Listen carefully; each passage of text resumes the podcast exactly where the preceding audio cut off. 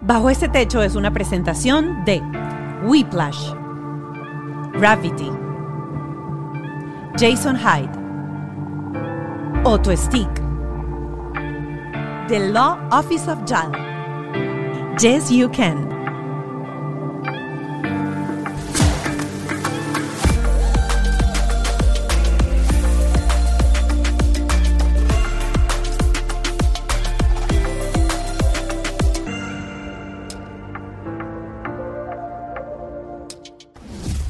Bienvenidos a Bajo este Techo. Hoy con dos invitados de lujo, porque de paso, por primera vez tenemos una generación de la que siempre hablamos de padre, pero nunca los hemos tenido aquí sentados en la mesa. César Miguel Rondón, Floralicia Anzola.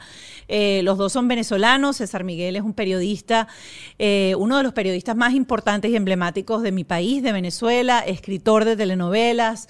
Eh, yo creo que es un intelectual. Yo, yo, diría que César ya hoy en día es un intelectual de mi país. Flora Alicia Anzola es periodista también, productora de televisión.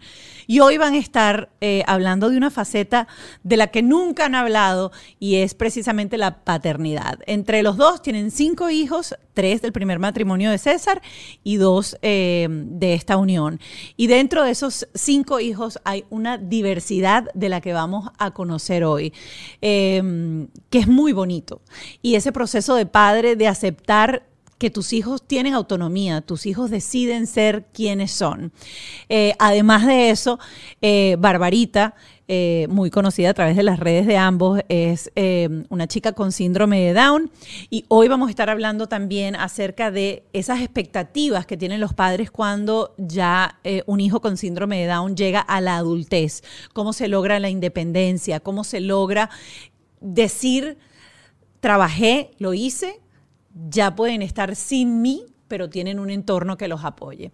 Así que bienvenidos a este programa Debajo de este Techo. Listos, ya están aquí mis dos invitados, Flora Alicia Anzola y César Miguel Rondón, para hablar de paternidad.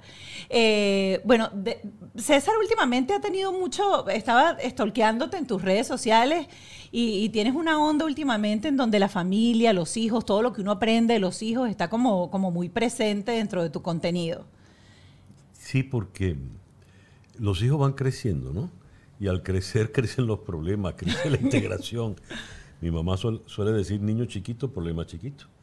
Niño grande, problema grande. Pero es que también el trabajo que hemos hecho con Floralicia y eso, cada vez es más, más abierto a, lo que eres tú, tu entorno familiar. No es esa cosa tan distante, tan formal que, era antes. ¿no? Te ponías un saco, una corbata y y el mundo estaba más allá, ¿no? Y, cada día uno los incorpora más, ¿no? Así es. Y bueno, nosotros no tenemos camarógrafo para hacer aquí un close-up así, pero Florencia, tú no tienes cara de la madrastra. Tema de telenovela. Sí, sí, sí. Déjame decirte que el, nombre de la madrastra per se es malísimo. Ninguno de mis hijos me ha querido, o sea, de los hijos de, de César, me ha querido llamar de esa manera. Me dicen mi nombre y ya está. Porque, bueno, viene cargado de esa intención mala y como dice Barbarita, este, ella prefiere decirme, ella, ella a su mamá le hizo una manera mamá y a mí me hizo otra manera mamá, pero igual las dos somos mamá. Y sí, soy una afortunada. Una afortunada madrastra. Después vamos a hablar de esto y vamos a entrar poco a poco y vamos a ir curucuteando. Ahora, yo quiero, yo quiero leer estos nombres. Y lo voy, a, lo, voy a tratar de hacer al mejor estilo de, locutor de, de Benevisión. César Ignacio. Andrés Miguel, María Bárbara, Victoria Eugenia, María Antonieta. Caramba, pero ustedes no le pudieron poner un nombrecito ahí. ¿Cómo le dicen después en la casa? Titi, Toti. Le pusieron sobrenombre después de esos nombres que uno no sabe si son nombres de la realeza o son nombres de telenovela. Ay, qué cómico. No. César Ignacio es César, bueno, porque es el primogénito. Pero le, le, decimos Igna. Le decimos Igna, no le decimos César Ignacio. Y el Ignacio, bueno, porque su mamá y yo somos muy, muy projesuitas y nos gusta eh, Ignacio, pues no hay ningún Ignacio en, la familia.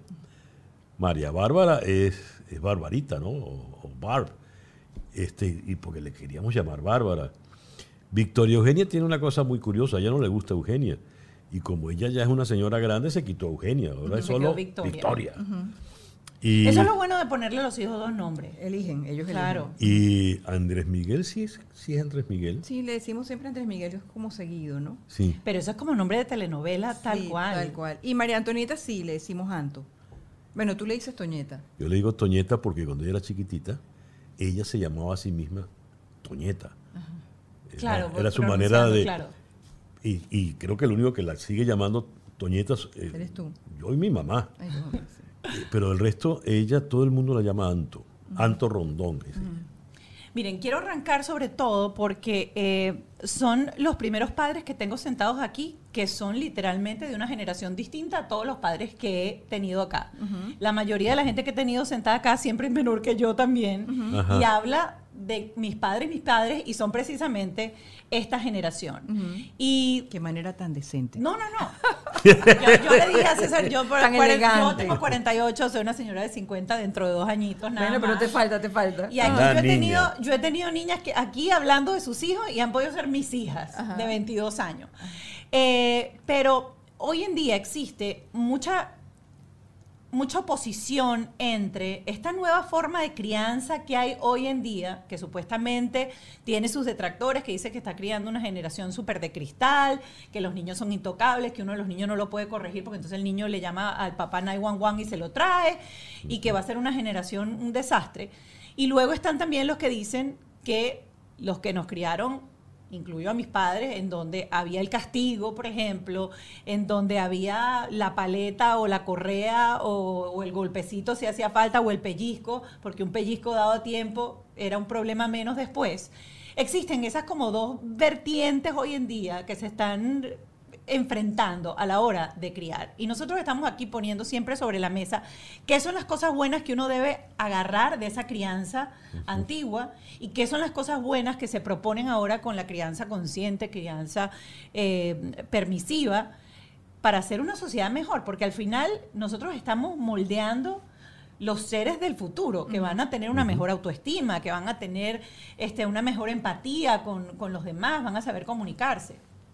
Mira, yo te puedo decir que creo que te faltó un intermedio en el parenting allí, porque entre ese que castigaba y ponía la disciplina y el permisivo de ahora, hay uno que creó o, lo- o los muchachos lo obligaron la capacidad, la necesidad de negociar. Yo pongo el ejemplo de nuestros hijos. Ellos, a diferencia de mi crianza, yo le decía a mi papá que no en algo y tremendo rollo, o sea, pero a mis hijos yo le aceptaba de alguna forma los no porque había un proceso de negociación. Yo me tenía que yo me sentía obligada a negociar con ellos acuerdos. Bueno, no porque y por qué, por qué, por qué. La permisiva es como dices tú, intocable. Es decir, que hagan, que digan, que resuelvan. Eh, eh, yo creo que, no sé, no quiero decir que el mejor ejemplo no seamos nosotros con la intermedia, pero sí creo que ni la una ni la otra, sino como decían antes, sino todo lo contrario.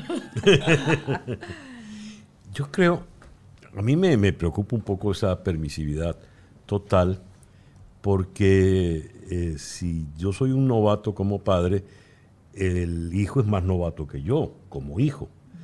Y, él, hay que medianamente entre él y yo tenemos que aprender un, un sendero, un camino por el cual nos vamos a mover. Sobre todo porque la vida es muy difícil, la vida es muy dura. Y uno no puede preparar a los hijos en, un, en, el, en el castillo de, de- de- de- del mago de Oz o de, o de Disney, donde todo va a salir perfecto y siempre va a venir una hada madrina a resolver las cosas. La vida no tiene hadas madrinas, no tiene castillos de Disney. Y eso eh, se ve desde muy, muy tempranito, ¿no? Y cada vez hay problemas distintos. Es decir, eh, cuando yo era niño, el bullying no existía, lo que había era el choteo de alguien y bueno, uno veía cómo lo resolvía. Pero entonces ahora las cosas cobran otras dimensiones. Y tú debes preparar a tus hijos para que puedan manejarse. Yo vengo de una crianza muy curiosa porque mi mamá era más severa que mi papá, pero mi papá era, este, con todo y de, de donde él venía y cómo fue criado, era bastante permisivo. Él era cómplice de los hijos. Fue cómplice mío en muchas cosas. Y una vez él me definió diciendo, ya yo era un adulto, por supuesto, por eso, él definió diciendo, lo mejor de uno como padre es poderle, dar al hijo suficientes herramientas para que sea feliz.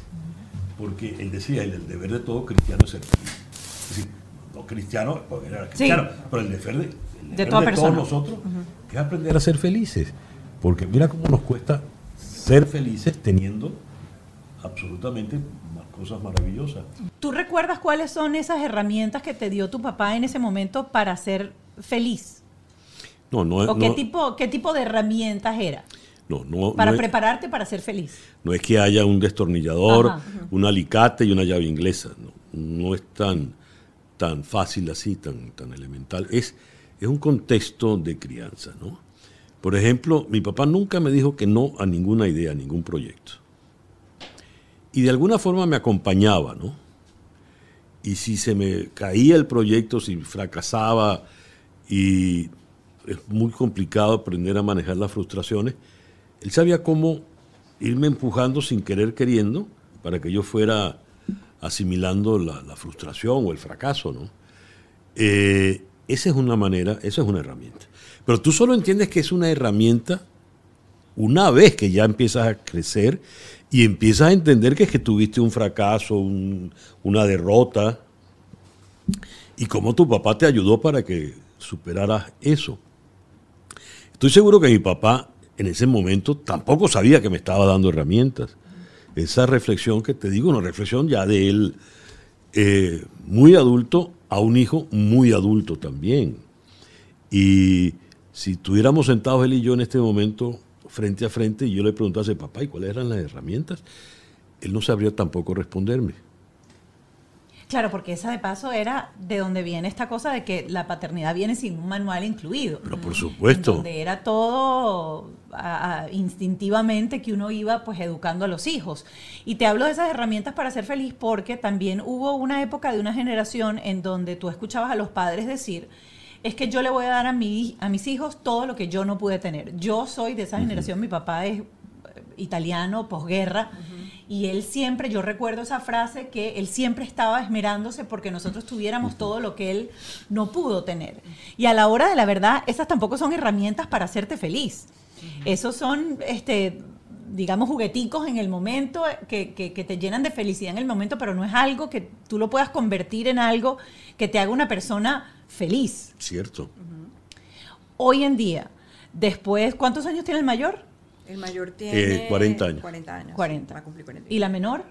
Tiene 25 para 26, sí. 25. ¿Cuáles han sido? Porque yo siempre digo que, este programa es como para compartir nuestros aciertos y nuestros desaciertos y, que la gente diga, mira, eso que hizo él de repente lo puedo aplicar yo. ¿Cuáles han sido esas cosas que tú dices, yo las traje de mi crianza y las apliqué en la manera de criar a mis hijos y creo que esto ha sido clave para, hacerlos más independientes, para hacerlos más, eh, más empáticos, para, para, hacer eso que ustedes que están moldeando, porque al final uno trata de esos hijos que son como la arcilla, de moldearlos lo más que uno puede a sabiendas de que cada uno tiene una, autonomía y que al final cada quien es como es. Bueno, yo te puedo decir, por ejemplo, en, en, el caso de algo que yo traje de mi experiencia como niña a mi experiencia como mamá y que creo que ha tenido bonitos resultados, es que eh, mi mamá, cada vez que uno hacía algo bueno, por ejemplo, en el caso de la escuela, que salías bien en, en la boleta, que lograbas una presentación de un proyecto con algo positivo, nos aplaudía, pero el aplauso no era te aplaudo, sino que llamaba a mi abuela y le contaba ¿sabes lo que hizo? A mí me decían chiquita la catira, ¿sabes lo que le pasó a la catira? Y mi abuela me pasaba, el me pasaba en el teléfono y mi abuela me felicitaba. Y había como un reconocimiento. Ese respaldo al logro, yo creo que fue muy importante para mí, para mis hermanas. Y yo lo, lo puse en la bandeja de mis hijos, lo veo ahora pero lo puse en la bandeja de mis hijos y creo que ha tenido ese resultado. Cada vez que ellos salían algo en bueno en la, en, la, en la, boleta, cada vez que hacen algo bueno en la vida, no necesariamente en, en la boleta, recibían ese reconocimiento y lo compartíamos con los demás. A tal punto que yo creo que de alguna manera también fue, ese reconocimiento te hacía pensar que tú podías. Era un proceso de tú puedes empoderarte, mira que lo lograste, puedes. Y ese puedes en mi caso personal como mamá, me ha llevado a empujar a los hijos de alguna manera, sin que el término empujar sea presionar, este, a sus propios logros. Yo recuerdo en el caso, por ejemplo, concreto de Barbarita, que es una joven especial, cuando se nos presenta la circunstancia que la escuchan a ella en una conferencia y deciden que les interesa sacar un libro con ella. Este, a mí me pareció absolutamente posible y me ofrecí todo mi, apoyo y mi conocimiento y César también para hacer realidad el libro y para que el libro se convirtiera en la posibilidad de que ella hiciera conferencias, talleres y no sé qué, con su propia limitación. Porque para mí no había un no poder, porque estaba esa condición allí y porque además Bárbara con su propia condición de joven síndrome de Down tampoco asume que no puede. Entonces eso es muy fuerte, es una es una fuerza que yo creo que es vital eh, brindarle a los hijos, que, sepan que en, ellos está la capacidad de poder hacer las cosas. Con la misma, te cuento lo que podría ser la parte negativa. Flor Alicia, con su primogénito, eh, se empeña en que el hijo sea deportista, que sea un gran deportista. Entonces lo ponen un poco de deporte, lo pone a hacer fútbol. todo lo que yo no había sido. Eh, lo pone a jugar fútbol y lo pone eh, a hacer taekwondo, un, niño absolutamente pacífico que no le quería dar patadas a nadie. Lo pone a nadar y cuando estaban entrenando en la piscina, tú veías que los, los demás muchachos van haciendo sus brazadas muy disciplinadamente. Y Andrés Miguel se va quedando rezagado, porque él cuando hacía así con la. hacía así. Estaba jugando. él estaba jugando. Y un día, este, viene Floralicia y me dice: Andrés Miguel sacó medalla de bronce. Y entonces él se voltea y me dice: Papá, éramos tres. Y le dije, está bien, hijo, está muy bien. Y claro, eh, entendimos todo. Él es un intelectual escribe poesía preciosa, es un intelectual, eh, un brillante economista hoy por hoy. Y claro, entonces no hicimos de, sus fracasos en el deporte, que no eran de él, eran de la mamá que se empeñaba en que lo fuera, momentos de, divertirnos, de decir, claro, hijo, juega a los avioncitos en la piscina, ¿no? Este, de forma tal de que uno, de, lado y lado, por carambola, siempre puede enderezar la pelota, ¿no? A veces cuesta mucho entender que los hijos no son ese reflejo de lo que nosotros queremos que sean, sino que tienen una... Exactamente. Vienen, vienen ya con, su papel listo. Ahora que, tocas el, tema de Barbarita, Barbarita está en las redes de ustedes, es prota de las redes también.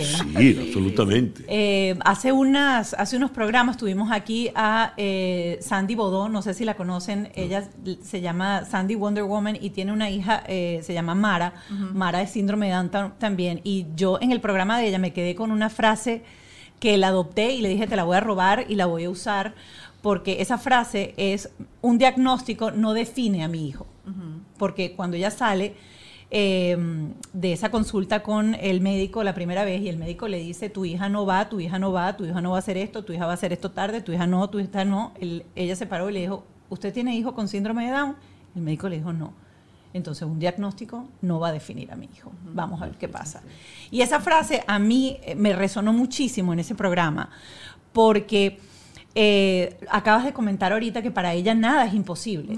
Dentro de, su visión de vida, nada es imposible. Y tengo una anécdota donde que refleja claramente esto.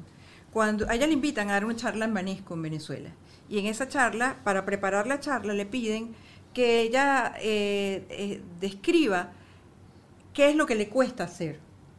Ella en ese momento vivía con su mamá en New Jersey, nosotros estábamos en Caracas y Adriana, su mamá, nos llama y nos dice, conchale, creo que se nos pasó la mano. Estimulándola. Estimulándola, porque es que tengo un problema, a ver si ustedes me ayudan para ver si podemos responder esta pregunta.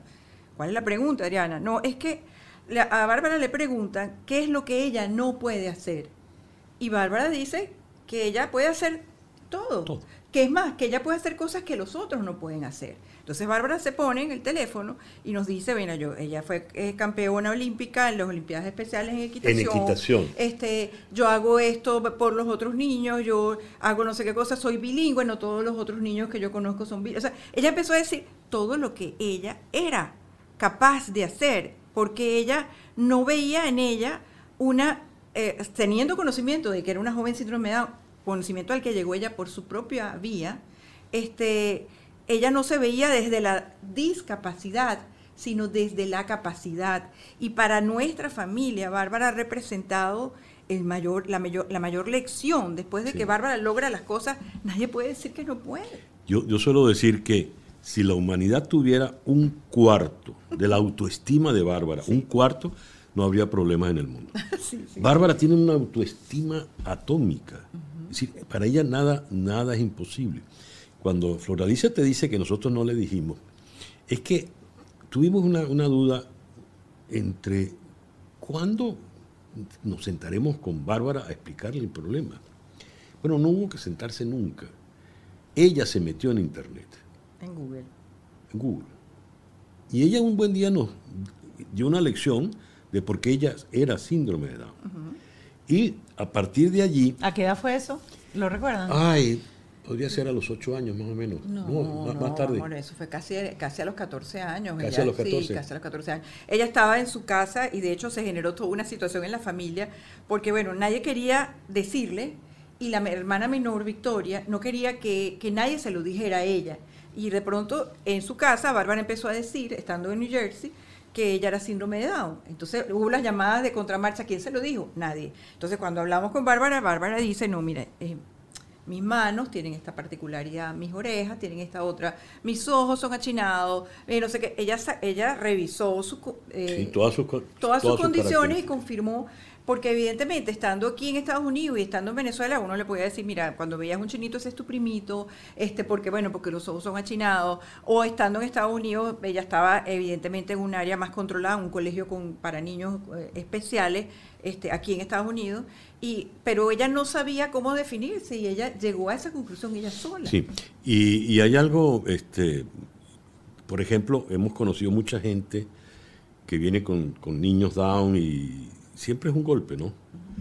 Este, y, por ejemplo, en los primeros años eh, nacía un niño down y yo iba a hablar con los padres, ¿no? Porque es muy distinto que eso, el médico le diga algo a alguien y que yo le diga, no, no, es que yo tengo una hija igual que tu hijo. Y porque para tratar de ayudar a los padres. Y, después han ocurrido circunstancias donde viene un niño down y está Barbarita. Entonces Barbarita es la que habla. No hace mucho, no hace mucho este, nos llamaron porque una pareja amiga iban a ser abuelos de un niño down que venía. Y los padres habían decidido que iban con su niño down. Perfecto. Y entonces Barbarita habló con los padres. Primero hablamos nosotros, pero después Barbarita habló con los padres, con los abuelos. Este, los abuelos de Milagro estaban gritando, Yupi, viene un niño down. Porque es una alegría de vida muy, muy importante lo que tiene eh, Barbarita, no, no se detiene ante nada. Y, te voy a decir algo, algo que, creo que sale de todo esto que estamos conversando. Cuando Bárbara descubrió que ella era una joven con síndrome de Down, se aceptó. Y muchos de nosotros pasamos parte de nuestra vida preocupados porque estamos gordos y no aceptamos que estamos gordos. O preocupados porque ya yo tengo 60 años, que es mi caso, y este, bueno, y entonces me estoy poniendo vieja. O preocupados por esto, y cuando te das cuenta, el principal problema que tenemos es que no nos aceptamos. En el momento que Bárbara aceptó su propia condición y, feliz con su y la abrazó, vinieron todo el resto de los proyectos. Vino un documental que hizo con su hermana, vino el libro, este y tú te sientas a hablar con Bárbara, o sea, Bárbara te conoce hoy, inmediatamente te mete en tu en su grupo, ya tiene un grupo de WhatsApp que creó hace como seis años, en donde ella todos los días a ese grupo, que ya somos como 25 personas, les manda un mensaje de, vamos a llamarlo así, de inspiración, este, que es una foto que ella saca de un Facebook o de un sitio de citas, y lo que ve, a veces ve citas importantes en la calle. Y los pero con una característica particular, ella, por, porque somos muy amigos, todos los que estamos allí, somos, nos conocemos, ella percibe que de pronto pues, sale una conversación en la casa y se dice que fulano se está divorciando, ella busca algo que le sirva a esa persona, sin decir que se lo está mandando. Y ese grupo se comunica todos los días con ella, ya todos los días se levanta y lo primero que hace es mandar esa bonita imagen en el WhatsApp y la gente le contesta, oye, qué bueno, esto lo necesitaba, oye, gracias, Barbarita, esto se parece a ti. O sea, entonces ella Mira. se considera coach. Ella es un coach. Ella y, es y- coach. y lo que comentaba tu, tu amiga, cuando nació Bárbara, es decir, es un golpe ¿Qué año fue eso? en el año 85. 85. Y en ese momento no, no habíamos hecho amniocentesis ni nada, ¿no? Fue una sorpresa total. Mi, primera reacción es, se me cortó la vida, a mí como padre, que es un sentimiento muy egoísta. Y mi hija no va a poder hacer esto, ni va a poder... ¿Qué me iba a imaginar yo en ese momento que Bárbara iba a terminar en una universidad? Porque Bárbara terminó en el Community College allí en New Jersey y es perfectamente bilingüe. No pudo terminar la carrera, evidentemente, por las limitaciones de la matemática y de algunas Sí. otras materias, pero estuvo asistiendo a una universidad como cualquier otro estudiante, cosa que solo puede ocurrir aquí, en Estados Unidos y en otros países. ¿no? Y, y- y además también debo hablarte de otra, otra experiencia en la vida que, que hemos tenido, porque eh, todo esto ha- te habla del espectro de la paternidad.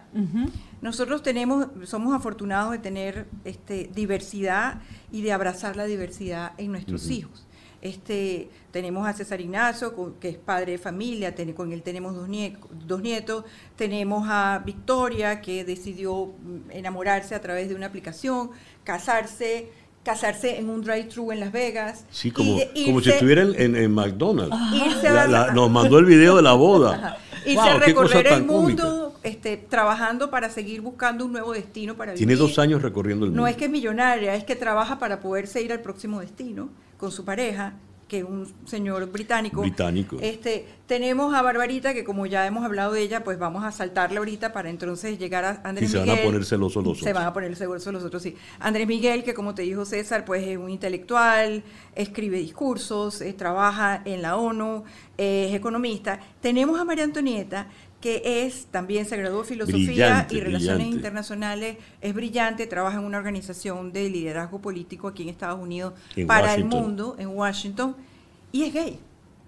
Es, y tiene una pareja, eh, también, ella, la pareja de ella trabaja en el Congreso, y esto, al- cuando te hablo de esto, te lo pongo como ejemplo, porque nosotros durante todo este tiempo de nuestras vidas hemos tenido que ir aprendiendo todos los procesos que nos ha tocado vivir, desde el mío propio, de ser, venir de un colegio de monja, este todo Y mira, lo dice incluso. Ah, un colegio de las manitos monja, así. venir de un colegio de monja, este, eh, pues supuestamente, pues evidentemente con esa formación soy una persona de valores y todo lo demás, y me enamoro y me caso de un hombre este, eh, que tiene hijos, soy paso a ser la madrastra, la mala de la película, pues como suele ocurrir. Es decir, hay como que, ha habido como que muchos retos en, nuestra vi- en nuestras vidas. Primero retos para estar juntos, después retos como Y padres. yo no soy el primer esposo de ella. Yo ¿eh? soy, él es el segundo. Y ella soy la segunda de él. Y las, somos los Contemos, últimos. yo le gano a los dos, yo llevo tres. Pero, pero a lo que voy es que esto, hasta, eh, hasta este tema, que, que a lo mejor aquí en Estados Unidos es normal, pero en nuestros países eh, se sigue viendo con mucho tabú, eh, ha sido un proceso de aprendizaje porque eh, es, tú tienes que como que abrirte, entender, tener una mente como flexible para descubrir que una persona no se, no, o sea, que el, sexo es una parte de la persona, su- no es la persona. Eh, para entender las distintas variables que, están alrededor del género, de la identidad, de la preferencia sexual, ha sido una lección de vida para nosotros muy valiosa.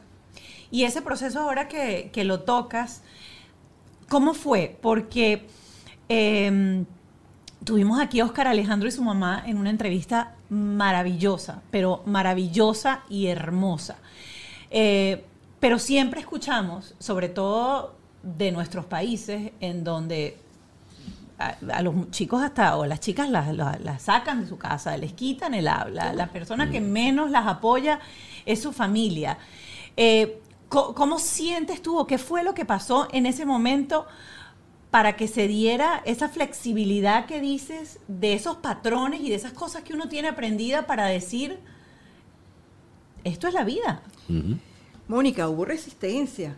Yo, hubo, estoy hablando, vengo de un colegio de monja, aparte de, mi mente, de mi, hubo resistencia, hubo dificultad, nunca saqué, ni nunca sacaría a un hijo de mi casa por ningún motivo. Eh, siempre lo que hubo fue mucho amor y yo recuerdo que en una circunstancia que, trajimos a la novia que tuvo mi hija en ese momento eh, a, a, pasar unas vacaciones con nosotros aquí eh, en Miami, yo en ese momento fue cuando yo dije, Dios mío, ¿cómo es posible que yo haya puesto resistencia a esto? Cuando la veo feliz, las veo felices a las dos, entiendo el amor desde la óptica de ella. O sea, fue cuando, en ese momento fue cuando dije, no podía haberme negado jamás a esto, me hubiese perdido la vida de mi hija, la felicidad de mi hija. Nada puede estar por encima del amor profundo que tú puedes sentir por un hijo. Eh, y, y, y ahorita tú aceptas circunstancias distintas, eh, las circunstancias que se te presentan en la vida, por ejemplo, eh, de, de, tener un hijo que tenga algún tipo de inconveniente, eh, digamos, vamos a llamarlo así, una discapacidad o una capacidad diversa, como también se le puede decir, este, o tener un hijo que decidió que su preferencia sexual no es la que tú pensabas que debía tener. Y esos bemoles, de esos bemoles se enriquece la vida, ¿vale? Cuando te decía las, las, herramientas para garantizar la felicidad de los hijos, eh, yo no pago, no hay manera de pagar ver la felicidad de mi hija María Antonieta con, con su novia, con su pareja. Son muy felices y, y, y la, y la, felicidad de, de, mis hijos es mi felicidad. Sí. Creo que ahorita me hace clic algo de uno de tus posts en donde dice que de tus hijos viene mucha enseñanza, de cada hijo, de sí, cada uno de ellos hay, hay, algo que has aprendido, hay algo que, sí. que, los ha hecho crecer y que ha sido al revés, el proceso del maestro ha sido el hijo sí, y no el sin padre. Duda, sin duda, sin duda ha sido así. Este, por ejemplo, ¿sabes dónde aprende uno? Con las penas de amor de los hijos. Este, cuando mis hijos, sobre todo, bueno, no voy a mencionarlo aquí, pero cuando han no, tenido, si habla de pena de amor, cuando no han tenido no penas de amor, uy, a mí me ha dolido más que a ellos. Es una cosa muy honda. Y como uno sabe, como uno también ha tenido penas de amor hondas y fuertes, uno sabe que nadie aprende en cabeza ajena. Entonces, lo primero, siempre he querido ser muy respetuoso de mis hijos. Y eh, en un caso como ese debe ser todavía más respetuoso, no puede estar inventando aquí o diciéndole esto o lo otro. Y entonces tú vas viendo cómo cada quien, cómo cada uno de tus hijos, sobre todo los varones, que han sido más propensos a las penas de amor, porque los hombres son más débiles en eso, este, cómo se van moldeando y arreglando para poder superar ese dolor. Entonces es cuando yo termino absolutamente maravillado porque superan una muy honda pena de amor de una manera que a mí jamás se me hubiese ocurrido, con mucha más dignidad, más celeridad, más nobleza, más hidalguía, de la que a mí se me hubiera ocurrido. Yo he aprendido mucho de mis hijos. En ese ¿Y sentido. en ese acompañamiento recuerdas algo que hayas dicho, que hayas hecho? No, yo estaba. No, solamente ahí. Yo estaba en un caso de uno, el, el, el mayor me fui una semana, vivía en, en Nueva York, él es ingeniero y bueno, estuve con él una semana y esa semana dormí en su, en su casa, su casa de, de, de soltero y no hablábamos, pero estábamos y era bonito. Eso es súper importante, el, el, estar y no, y no hablar. Eh, y lo traigo a colación, yo acabo de pasar ahorita, un, tuvimos una pérdida de casi tres meses y mi tía estaba Uy. dentro de casa. Y la imagen de tu negocio es demasiado importante para dejarla en manos de cualquiera, porque la gente cree que un negocio es solo un logo, pero no, no, no, no, eso no es solo eso, tiene estilo, colores, tono de comunicación, todo, todo comunica la calidad del producto o del servicio que tú ofreces. Yo te recomiendo buscar el mejor equipo y ese es Whiplash, porque no solo crean marcas increíbles, sino que además te asesoran en el proceso. Te dicen qué es lo que tú de verdad necesitas, en qué debes invertir tu tiempo y tu dinero para hacer crecer tu negocio. Acércate a los que saben en whiplash.com, le das al botón rosa, agendas una llamada y con ellos es así de fácil. ¿Por qué no haces un curso de aprender a hablar español? Porque tú no haces un curso de hablar con los esposos. Ay, qué pena, están ahí, no sabíamos Me que estaban ahí. Chao. Qué vergüenza. Ralph y yo estamos planificando cómo diseñar y cómo hacer un curso, un curso. La realidad es que con el cambio del mercado, como están haciendo las plataformas hoy en día, te hace falta un espacio fantástico donde tú puedes grabar sin mucho problema, mucho rollo. Y nosotros encontramos el espacio y es gratuito. Y aquí tenemos el equipo, tenemos la gente que nos ayudan. Y lo más importante que quiero anotar aquí es que con 90 dólares para arriba, tiene solución. No es costoso, no es complicado, sino es muy, muy, muy eficaz. Y si estás de repente como yo, que quiere hacer un curso pero no tiene ni idea de cómo hacer, por dónde empezar, cómo planificarlo, aquí también te ayudan a hacer eso. Se ponen contigo, te estructuran absolutamente todo y vas a tener el lugar incluso para hacerlo. Tu valor más grande es tu talento. Date permiso a sacar provecho de tu talento único dado de Dios y háblate con la gente de Gravity, www.gravity.com o arroba Gravity. Triple, vas a hacer el curso de español, www.gravity.com. The Law Office of JAL son los abogados que yo recomiendo. Bueno, es un abogado, es Juan Antonio Lozada y toda su tribu, todo su equipo. Y se los recomiendo con los ojos cerrados porque he estado trabajando con ellos desde hace rato y conozco esa calidad humana, ese don de servir a los demás. Si ustedes quieren conocer un poquito más de ellos, los invito a que de lunes a viernes no se pierdan el cafecito migratorio a las 8 y 30 de la mañana. Ahí Juan Antonio Lozada, el abogado, está hablando y comentando acerca de las noticias y las últimas nuevas que se han dado en temas migratorios y no migratorios también. Recuerda, agenda una cita con ellos si necesitas saber cómo va tu estatus, si sientes que estás estancado, si vas a pedir asilo, si quieres optar por el nuevo parol humanitario, te los recomiendo, arroba The Law Office of. Yes, you can. Hay una serie de productos maravillosos que yo no conocía y empecé a probar en este reto para recuperar mi espíritu, mi figura, mi peso, mi todo. Y es el Fat Burner. Tienen un quemador de grasa hecho con puras cosas naturales. Tiene vinagre de manzana, no tiene azúcar. Te tomas un shot de esos en la mañana y te ayuda a controlar la glucosa y te ayuda a quemar las grasas. Aparte de eso, tiene los sustitutos de comida con diferentes sabores el de chocolate es uno de mis favoritos. Y si hubiesen llegado un ratico antes de prender la cámara, me hubiesen visto comiéndome una de las barritas de proteína de chocolate que son una delicia. Así que si quieres bajar de peso, pégate al semáforo de Alejandro Chaván y su Yes You Can. Y recuerdo que en una de las conversaciones con la terapeuta, eh, yo decía que me estaban como reclamando que, que yo maltraté porque, porque no hablé.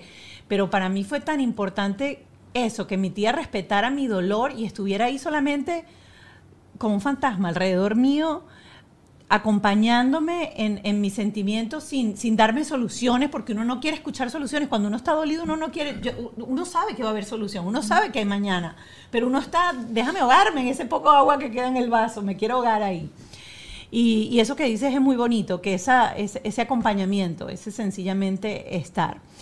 Quiero eh, retomar algo porque para nosotros los padres algo súper importante es darle a nosotros, a los hijos, la capacidad de que sean independientes, en lo que quieran ser, pero que sean independientes.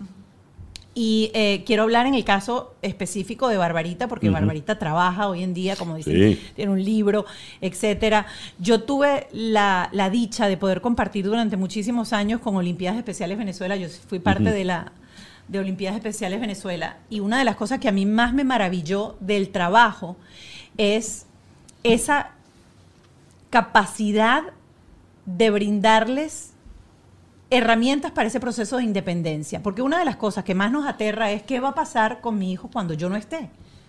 Porque tienes en mente su discapacidad, no tienes la fortaleza que ellos tienen de decir, soy, tengo un superpoder para hacer lo que quiera hacer.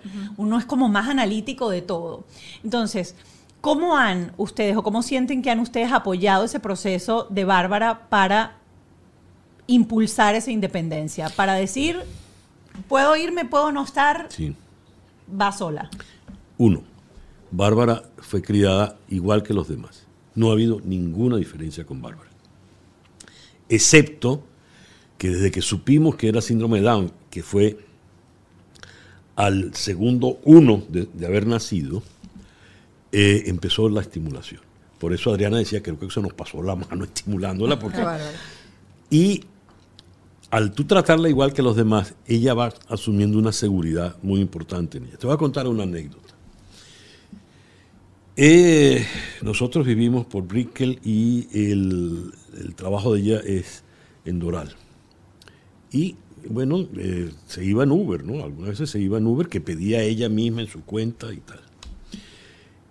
Hubo como dos, dos o tres oportunidades en que tuvo inconvenientes. Una fue de una irresponsabilidad total del chofer del Uber porque se le presentó a él una emergencia personal y bueno, le, le dijo a Bárbara no la puedo llevar y la dejó en una esquina.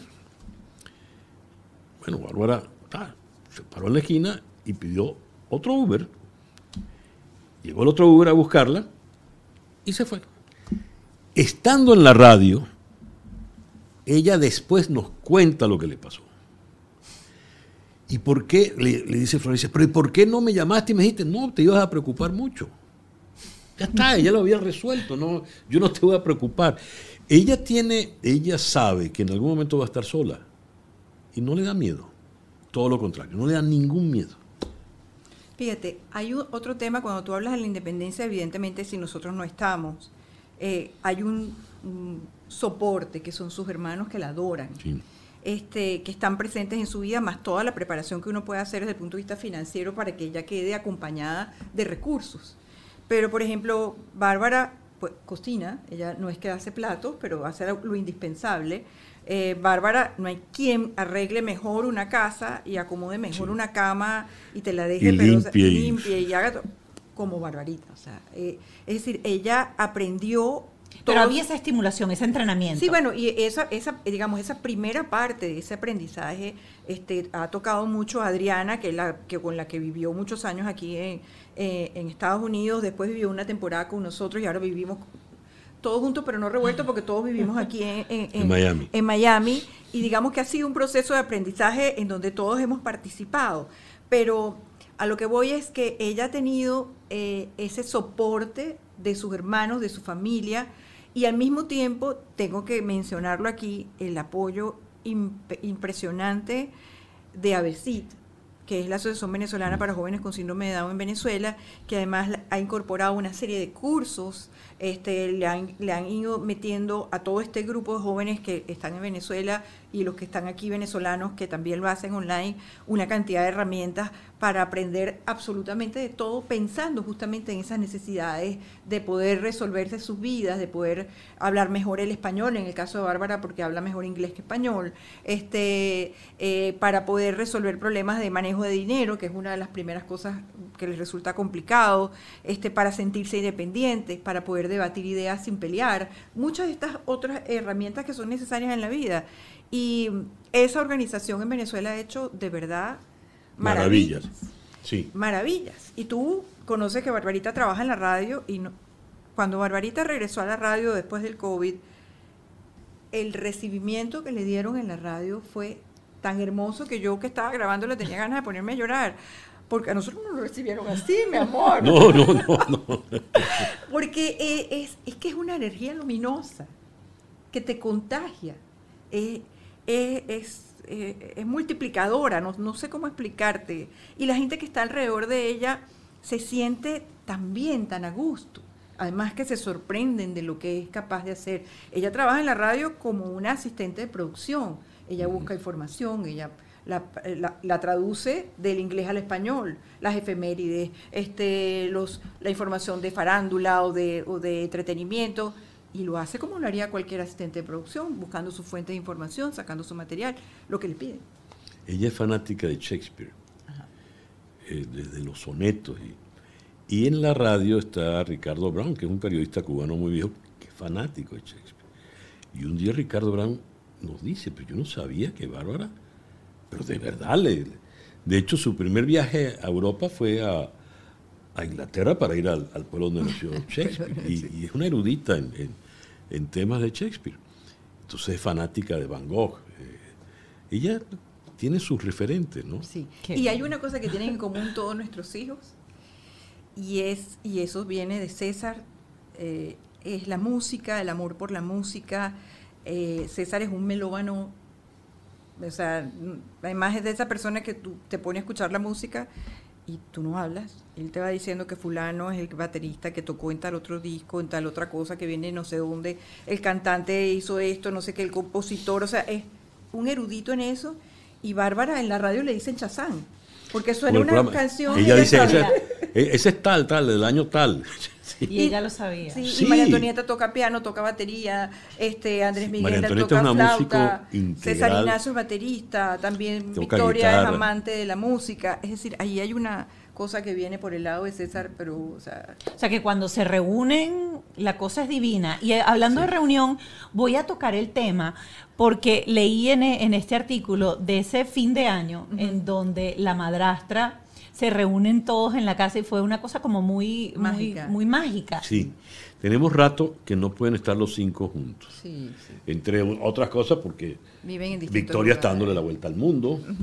este Y bueno, cada quien hace, César Ignacio está viviendo en, en Mérida, Yucatán, eh, María Antonieta en Washington, Andrés Miguel en Ginebra, X. Sí, el, el- Y, pero cuando nos reunimos todos, es todo. Eh, son las dos mamás, Adriana y, y eh, esa historia que tú ¿Eso haces fue siempre así bien o, o- o hubo al principio todo, como... todo en la vida evoluciona. Ok, ok. Pero sí te puedo decir que no hay nada mejor que dos mujeres Claro, inteligentes. Uno tiene que preguntarlo porque No hay uno dice, nada después mejor. alguien se está viendo y dice, no, pero es que como ella lo hizo. Mira, no hay nada mejor que dos mujeres inteligentes. Y además que en donde ha fluido siempre el amor. Porque dos mujeres inteligentes que eh, en algún caso amaron y en, mi caso amo a este señor y que además tenemos hijos, este, entre nosotros no puede fluir sino el amor, porque además es la, la experiencia que viven nuestros hijos. o cuando tú hablas de esa historia, esa historia pasó cuando Adriana tenía su pareja y vivía en Estados Unidos y nosotros este, vivíamos en Venezuela y creo que solamente había nacido Andrés Miguel y vinimos a visitar a los y fuimos a visitar a los niños a New Jersey y estaba Adriana con su esposo, la primera esposa de ese señor, con su novio, estábamos nosotros, este, y estaban los hijos de uno, los otros, no sé qué, todos reunidos. Yo recuerdo que eso fue en el restaurante de William, Sí. eh, que al- eh, era un 31 de diciembre, y bueno, hicimos un círculo, nos agarramos de la mano, esperando el momento de, de, bueno, de, de que ya ahí estaba comenzando un año nuevo, y yo en el momento que agarramos la mano, y es lo que describí, sentí como una fuerza tan impresionante, una energía tan impresionante que fluyó entre nosotros, que yo dije, bueno, o sea, eso que de alguna manera dije allí en ese artículo, no recuerdo exactamente cómo lo dije, pero era una energía de amor, o sea, nada estaba de más, nada faltaba, nada sobraba. Estábamos allí unidos, éramos una familia. Es que en la, en la, en la vida tú tienes, tú aprendiste en la, en la escuela Yo soy muy vehemente, yo varias, hablando con- varias, varias, varias operaciones aritméticas, ¿no? Eh, sumar, restar, multiplicar y dividir. Bueno, de las cuatro, a mí solo me gusta sumar. Yo me niego a restar. No se me da multiplicar porque uno va poco a poco, ¿no? Si no yo fuera millonario. Y jamás dividir. Entonces, si uno va sumando, uno suma de verdad. Y ahí es donde se hace la verdadera riqueza, ¿no? La riqueza de los afectos, la riqueza de las personas que realmente te importan. Y eso es lo que son las familias. Las familias son sumatorias. Somos grupos cada vez más, más unidos, más grandes. Y debo decir algo a favor de esto que mencioné la inteligencia de las dos mujeres, pero debió también reconocer a César, eh, que es el Por padre de los cinco, que es el padre de los cinco. Pero no, no- no era como incómodo a veces estar ahí como, como, como en la mitad. No. No, él nos dejaba esa- ese asunto a nosotros. él era muy él Mira, dejaba a ese mí asunto lo a mejor que me quedó de, de un ex fue su ex esposa. Así. ¡Qué bueno eso! siendo muy amiga de su ex esposa, Ah, sí. fíjate, sí. Fíjate. sí, Qué sí. bien. No, hay momentos en que uno sabe que tiene que ir al, al abasto a comprar un pan, este, lo que sea. Sí, no, y, te voy a decir, cuando, cuando que- quería reconocer, quiero reconocer que César es un gran papá. Es un gran papá. Y es un gran amigo. Adriana y él son amigos. O sea, es una. e- Es difícil que teniendo una persona de esa calidad humana, de esa, de esa condición de, de, de- de- de nutrir, de Donde yo me abrazar, paro y me voy. de abrazar que tiene César, tú puedas dejarlo de lado o, o tener problemas con ese señor. No puedes tener problemas con ese señor, no puedes. Y en tu, en tu papel de, de madrastra, que obviamente los cuentos han desdibujado a la pobre madrastra y siempre la ponen Si fuera como- madrastra, como- madrastra, madrastra, como subiría la- las cejas Exacto. así. Y el botox ahorita no nos deja. Me cambiaría las cosas que así tendría una actitud distinta. Ah. Pero esa relación con esos tres, ¿a, a qué edad entraste tú en, en- en ese...? Eran pequeños. Eran pequeñitos. Eran pequeñitos, sí. Este, César Ignacio podía tener, vamos a sacar la cuenta, creo que Victoria tenía como dos años y de ahí para arriba. Victoria es la menor de los tres. De ahí para arriba, dos, cuatro, eh, Ocho. ocho, por ahí más o menos. Este. Y hubo siempre esa conexión, ¿cómo, cómo la recuerdas? O sea, ¿cómo fue ese proceso de conquista? Porque eso es una conquista, porque eh, es la nueva pareja de papá, eh, tiene la atención de papá, eh, comparte más tiempo seguramente con papá porque ellos están con mamá y luego de paso llegan los hermanastros. Entonces, ¿cómo fue eso? ¿O qué recuerdas tú que fue la clave para hoy en día tener una relación tan bonita y tan sólida con los hijos de César y para que tus hijos sean tan unidos con sus otros hermanos? Porque hay mucha gente que hoy en día se separa y entonces empieza la mamá a hablarle mal del papá, Horrible el papá No, habla mal de la No, madrastra. ellos la son madrastra mal- cinco hermanos. Cinco hermanos. Cinco hermanos donde no hay ninguna, ninguna distancia. Sí. Mira, yo creo cinco que hermanos. yo creo que en eso lo importante es el respeto. Es decir, Sí. Nunca hubo apresuramiento. Este, nosotros estábamos juntos, pero nos yo me acerqué a ellos este, muy, como quien dice, eh, ¿cómo es la canción esa? Eh, calladamente, esa canción. ¿De qué callada manera? ¿De qué callada manera? O sea, ¿de qué callada manera? Se me me- acerca usted sonriendo. Exacto, sí, exacto. Tú se sabes la canción. Ajá. Este, ¿de qué callada manera lo hicimos? ¿De qué callada manera lo hice? Acercándome poco a poco a uno, respetando, no tratando de imponerme, no siendo ni siquiera todavía la esposa de César, ni mucho menos, sino pasando como por distintas etapas. Ellos pudieron conocerme, pudieron acercarse a mí, pudieron, pudieron sentirse con libertad. Y yo era una muchacha muy joven. Este, y para mí ellos fueron mis primeros hijos. Lo digo hijos porque no podían serlo porque no, no, no, no los había tenido yo, pero fueron mi primera aproximación a la maternidad. Este, y, y- y se los agradezco porque, oye, de verdad que todo lo que pude aprender en ese proceso con ellos me sirvió después con mis propios hijos, ¿no? Y yo creo que lo que, lo que ocurre en nuestra familia es que siempre estuvieron los hijos de César, es decir, que nunca fue que nació mi hijo y no estuvieron, o nació la este, María Antonieta y no estuvieron, siempre estuvieron. Entonces las reuniones eran con los cinco, los regalos para los cinco, los encuentros para los cinco. Este, eh, fue, ha sido como un proceso en donde todos estamos. pues. Este, eh, Floralicia es sumamente inteligente, muy hábil. Cuando viene María Antonieta, ya Andrés Miguel tiene seis años y María Antonieta vino mucho después. Y la más pequeña de las hembras era Victoria. Con que, su no, carácter. que no quería que viniera otra niña. No, entonces cuando se entera que viene, que, que Floralicia está embarazada otra vez, bueno, fue una sorpresa para todo el mundo. Claro. Y cuando se entera que, que es una niña, wow, comprenderás, esto no le gustó mucho. ¿Qué hizo Floralicia? La nombró madrina de, de María Antonieta. Entonces la madrina de María Antonieta madrina. es Victoria. Es tremenda madrina. Y, y además fue muy bonito porque, por ejemplo, la elección del nombre de María Antonieta fue un hecho colectivo. Sí, Nosotros ese que- nombre de reina fue de, de Nosotros todos. nos reunimos en un hotel en, en Nueva Jersey y este, todo el mundo sacó un listado de nombres y fuimos marcando así con las rayitas cuál nombre nos gustaba. Yo había puesto como condición que tenía que usarse el María, que yo quería que se usara el María en el nombre, y todo el mundo tenía nombre. Yo quería que fuera Virginia. Este, no recuerdo qué otros nombres había.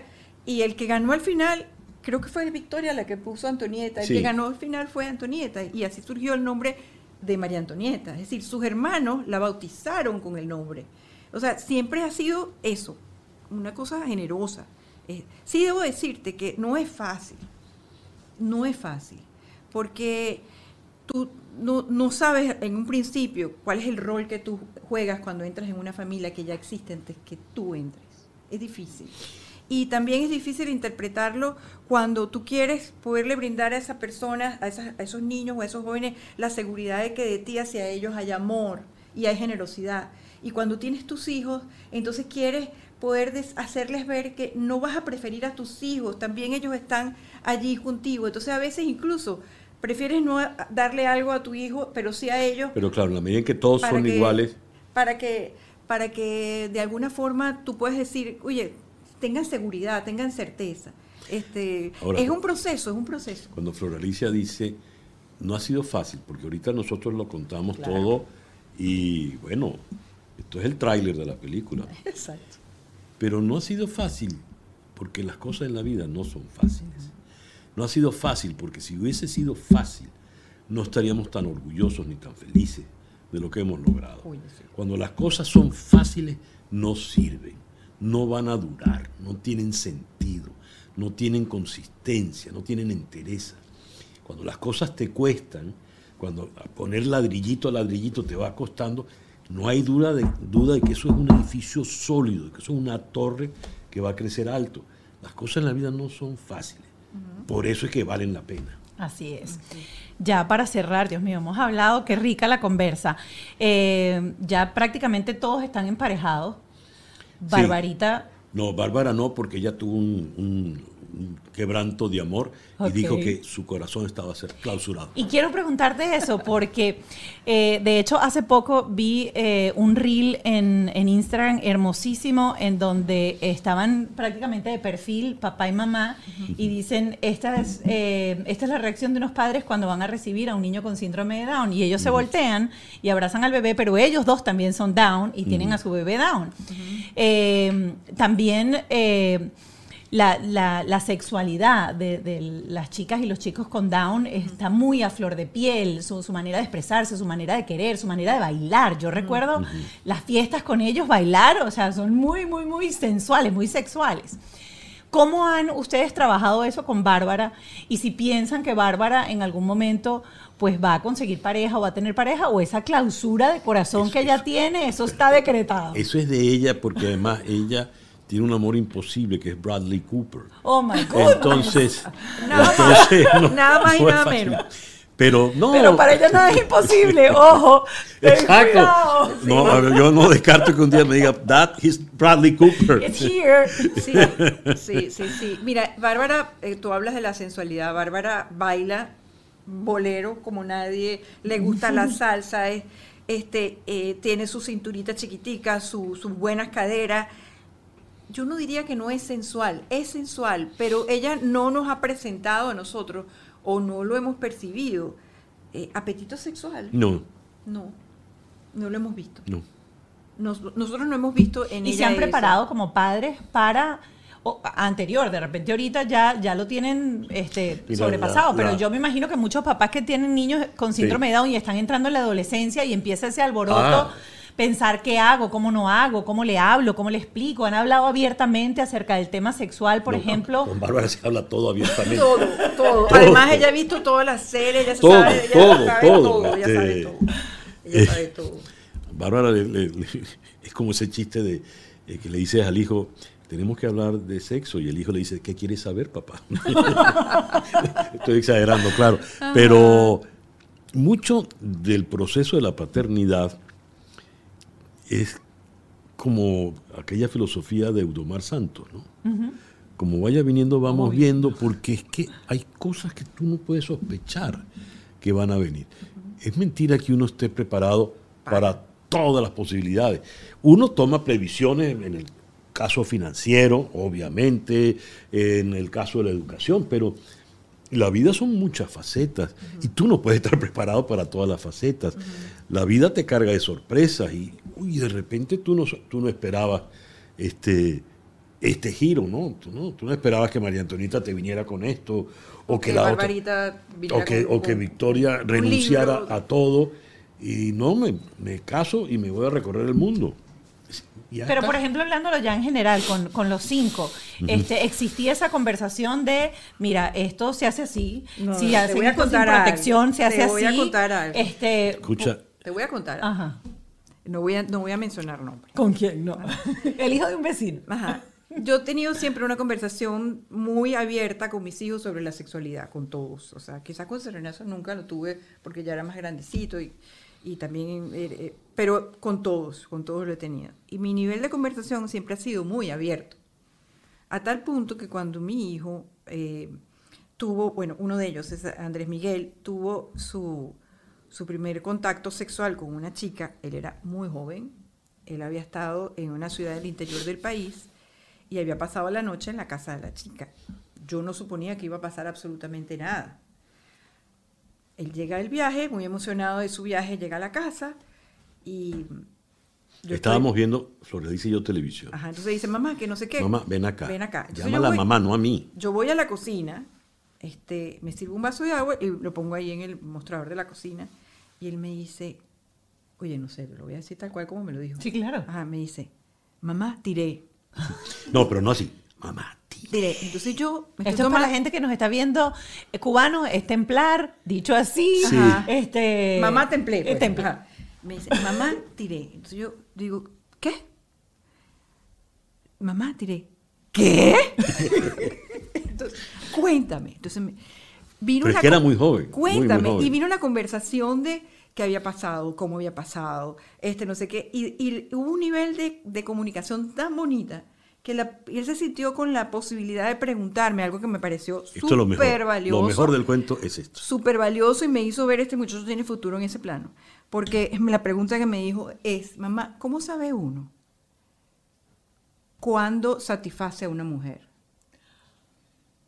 Oh my God, y era jovencito. O sea, 15 preocuparse ya de una vez cómo satisfacer por el otro. Entonces después vino mi, mi parte No, la respuesta La de respuesta esta mía fue un poco complicada. no, la respuesta de esta- Te voy a explicar algo. Nunca vas a estar seguro de que la satisfaciste, porque las mujeres pueden engañarte en ese proceso, pero es maravilloso que pienses en cómo hacerlo, porque eso es lo primero que vas a, el- lo- primero, pensando así, vas a conseguirlo. Eso está bonito. Y después, fíjate, yo hoy en día, después de todo lo que he pasado y todo lo que he vivido, yo si tengo una hija, cuando me toque hablarle a Clio de, de eso, si sale esa pregunta, fíjate qué interesante, y si no la traeré yo a colación, digo, hija, usted no tiene que esperar que nadie la satisfaga, usted se tiene que mover. Porque no somos, nosotros somos la de la generación que vio telenovela y vio todo, y uno está así, El príncipe. Así y el hombre es el que tiene que venir a hacerla a una mujer y uno está así agarrando, porque uno vio en la novela que uno agarra la sábana así de la almohada y que, ¡ah! y pone cara y por dentro que, ¡wi, wi, wi, wi! Sí, sí, tal cual. Tal cual. tal Hija, cual. usted también se tiene que poner en eso. Así es. Claro, así es, así, así es, es. así es. Y con, con las niñas, por ejemplo, tú tuviste conversación. Yo voy a traer este cuento para romper el hielo. Mi papá era de los que se montaba en el carro y me decía, hija, hija, hija, hija. Recuerde, los varones ponen la mano en la rodilla, des- no, primero en la palanca del carro, después en la rodilla, después en el muslo y después para adentro. Y yo recuerdo siempre esa frase porque entonces él era como muy claro conmigo para hablarme acerca de qué iba a permitir yo o qué no iba a permitir yo. Mi papá me acompañó a comprar mi primer sostén, no mi mamá. ¿Tú tuviste esas conversaciones así de esto es así o era Floralicia? Tritúrale ahí el anticonceptivo en el conflate, que se lo tome y ya está, que vaya para la calle y vea, ya, No. por lo menos no va a regresar con una barriga. No, este, no. Eh, Victoria tuvo una vida amorosa intensa, larga.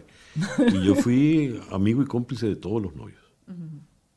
Yo no, este, pero no porque me rechazase, ¿no? Este, pero como te decía, uno es solidario del- con los hijos, ¿no? Y con las hijas en especial, muy solidario. Eh, ella tocaba temas delicados, ya más, más crecida, más, más adulta y siempre a posteriori, ¿no? Ya después. Cuando le había eh, algún desengaño o le había ocurrido algo y, y- y uno nunca juzgó, ¿no? Uno siempre, siempre abrazó, ¿no? Bueno, súper linda la conversación. Les agradezco mucho que, han- que hayan abierto eh, esa, esa gaveta de sus vidas, porque conocemos mucho de ustedes eh, en el área profesional, pero a veces nunca uno se entera de, de esa otra faceta o de ese otro trabajo que es la profesión más hermosa que nos da la Claro. vida si la tenemos, eh, y que es una, una, una profesión, como yo digo, 24/7. Wow, sí. Y, para toda Y la para- vida. para la vida. Porque esto sí, este, espérate que crezcan los tuyos. Los hijos, el, el mayor César Ignacio tiene su empresa, ingeniero exitoso, dos hijos, su esposa, y, y yo cuando hablo con él, así sea por WhatsApp o por teléfono, este, es mi hijo. Y hablo siempre en tono de padre. Es decir, a lo mejor gana más dinero que yo, pero yo, le, yo pago cuando salimos, yo pago la comida. No sé. Y eh, me hace falta, es decir, yo a veces en el año hago un viaje a, Mérida para verlo, para ver a mis nietos, saludar a mi nuera, ver cómo está la casa. Y ellos vienen. Pero es para verlo a él, que es mi hijo. Es decir, hay una. Los hijos nunca dejan de ser hijos, siempre van a ser tus hijos. Y crecen y crecen, y, y conchole, y tú los ves, los besas, los abrazas. Y entonces, César Ignacio, que es el mayor, tiene una melena, un pelero, y y Andrés Miguel está más calvo que yo. es verdad. Sí, sí, no, la verdad es que una de las cosas maravillosas que tiene la paternidad es esa, ese proceso de ver a tus hijos crecer y de tú evolucionar con ese crecimiento, porque desde que empiezas a ayudarlos con las tareas y vuelves a reaprender cosas de geografía universal, cuando los acompañas en ese proceso, hasta cuando te toca hablar de sexo, o cuando tienen un desengaño amoroso, o cuando tienen un reto de trabajo, o tienen una... todo es un proceso en donde tú siempre estás aprendiendo, aprendiendo, es un proceso es precioso, Mónica? Verlos como padres. Oye, eso sí te da orgullo, ¿vale? Cuando tú los ves que son tan buenos padres, desde el cambiar el pañal hasta las caricias, los juegos. Eh, eh, eso es muy bonito. Yo recuerdo cuando, cuando nació nuestra primera nieta, Belén, este, yo decía, le dije a César, uy, yo no me había dado cuenta la falta que me hacía en la vida la ternura. Porque bueno, porque tú desarrollas de alguna manera la ternura con los bebés, y en la vida te llenas de otras cosas, respuestas y no sé qué.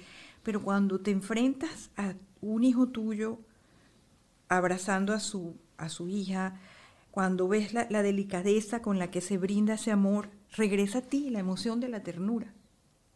Eso es maravilloso vivirlo, eso es precioso.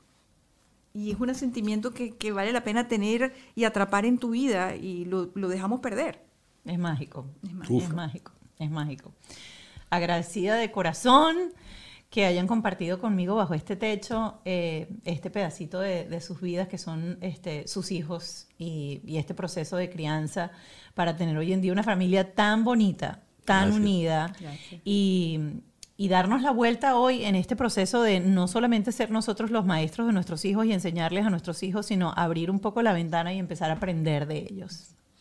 Gracias, por habernos invitado. Gracias, de verdad. Gracias a ustedes y recuerden que vamos a estar en Patreon en esta plataforma con una terapeuta conversando dos o tres cositas que salieron en este episodio y que vamos a tener pues ayuda especial para que no las contesten. Gracias por haber estado con nosotros en Bajo este Techo. Bajo este Techo fue una presentación de Whiplash, Gravity, Jason Hyde, Auto Stick,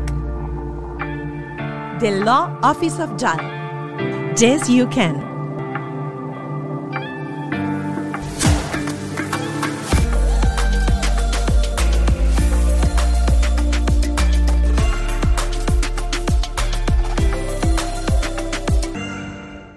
¿Estás listo para convertir tus mejores ideas en un negocio en línea exitoso? Te presentamos Shopify. Tal vez no lo sabías, pero nuestro podcast More Than Mamis es un negocio y lo empezamos por supuesto para desahogarnos y hablar sobre la maternidad, no para convertirnos en expertas de ventas y del e-commerce. Así que sí, necesitábamos ayuda para vender nuestro merch y poner en marcha nuestra tienda. ¿Y cómo suena con Shopify? Llegó otra venta. Shopify es la plataforma de comercio que está revolucionando millones de negocios en todo el mundo. Ya seas un emprendedor desde tu casa o desde donde sea, Shopify es la única herramienta que necesitas para iniciar, administrar y hacer crecer tu negocio sin dificultades. Con Shopify puedo gestionar pedidos, envíos y pagos desde cualquier lugar, brindándote toda la información y estadísticas de tus ventas al detalle. Regístrate para un periodo de prueba con tan solo un dólar al mes en shopify.com barra sonoro, todo en minúsculas Ve a shopify.com barra sonoro para llevar tu negocio al siguiente nivel. Shopify.com barra sonoro. ¿Estás listo para convertir tus mejores ideas en un negocio en línea exitoso? Te presentamos Shopify. Tal vez no lo sabías, pero nuestro podcast More Than Mamis es un negocio y lo empezamos por supuesto para desahogarnos y hablar sobre la maternidad, no para convertirnos en expertas de ventas y del e-commerce. Así que sí, necesitábamos ayuda para vender nuestro merch y poner en marcha nuestra tienda. ¿Y cómo suena con Shopify? Llegó otra venta. Shopify es la plataforma de comercio que está revolucionando millones de negocios en todo el mundo. Ya seas un emprendedor desde tu casa o desde donde sea, Shopify es la única herramienta que necesitas para iniciar, administrar y hacer crecer tu negocio sin dificultades. Con Shopify puedo gestionar pedidos, envíos y pagos desde cualquier lugar, brindándote toda la información y estadísticas de tus ventas al detalle. Regístrate para un periodo de prueba con tan solo un dólar al mes en shopify.com barra sonoro, todo en minúsculas. Ve a shopify.com barra sonoro para llevar tu negocio al siguiente nivel. Shopify.com barra sonoro. Hello, it is Ryan, and we could all use an extra bright spot in our day, couldn't we? Just to make up for things like sitting in traffic, doing the dishes, counting your steps, you know, all the mundane stuff. That is why I'm such a big fan of Chumba Casino. Chumba Casino has all your favorite social casino style games that you can play for free anytime, anywhere with daily bonuses. That should brighten your day a little. Actually, a lot. So sign up now at chumbacasino.com. That's chumbacasino.com. No purchase necessary. Group. Void were prohibited by law. See terms and conditions. 18 plus.